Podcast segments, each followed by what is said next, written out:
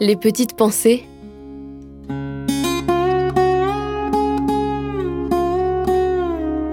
Terroir, héritage et savoir-faire. Une pêche sportive. Ma pêche préférée, moi, c'est la pêche au leurre. C'est beaucoup plus actif. T'es toujours en mouvement. Tu sens vraiment l'attaque du poisson qui vient attaquer sur ton leurre, tout ça.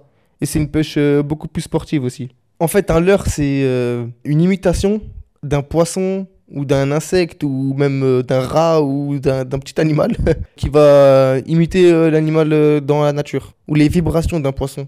C'est ce qui va attirer justement les carnassiers qui, eux, mangent des poissons et d'autres carnivores. quoi. Parce qu'il existe comme pêche bah, la pêche opposée.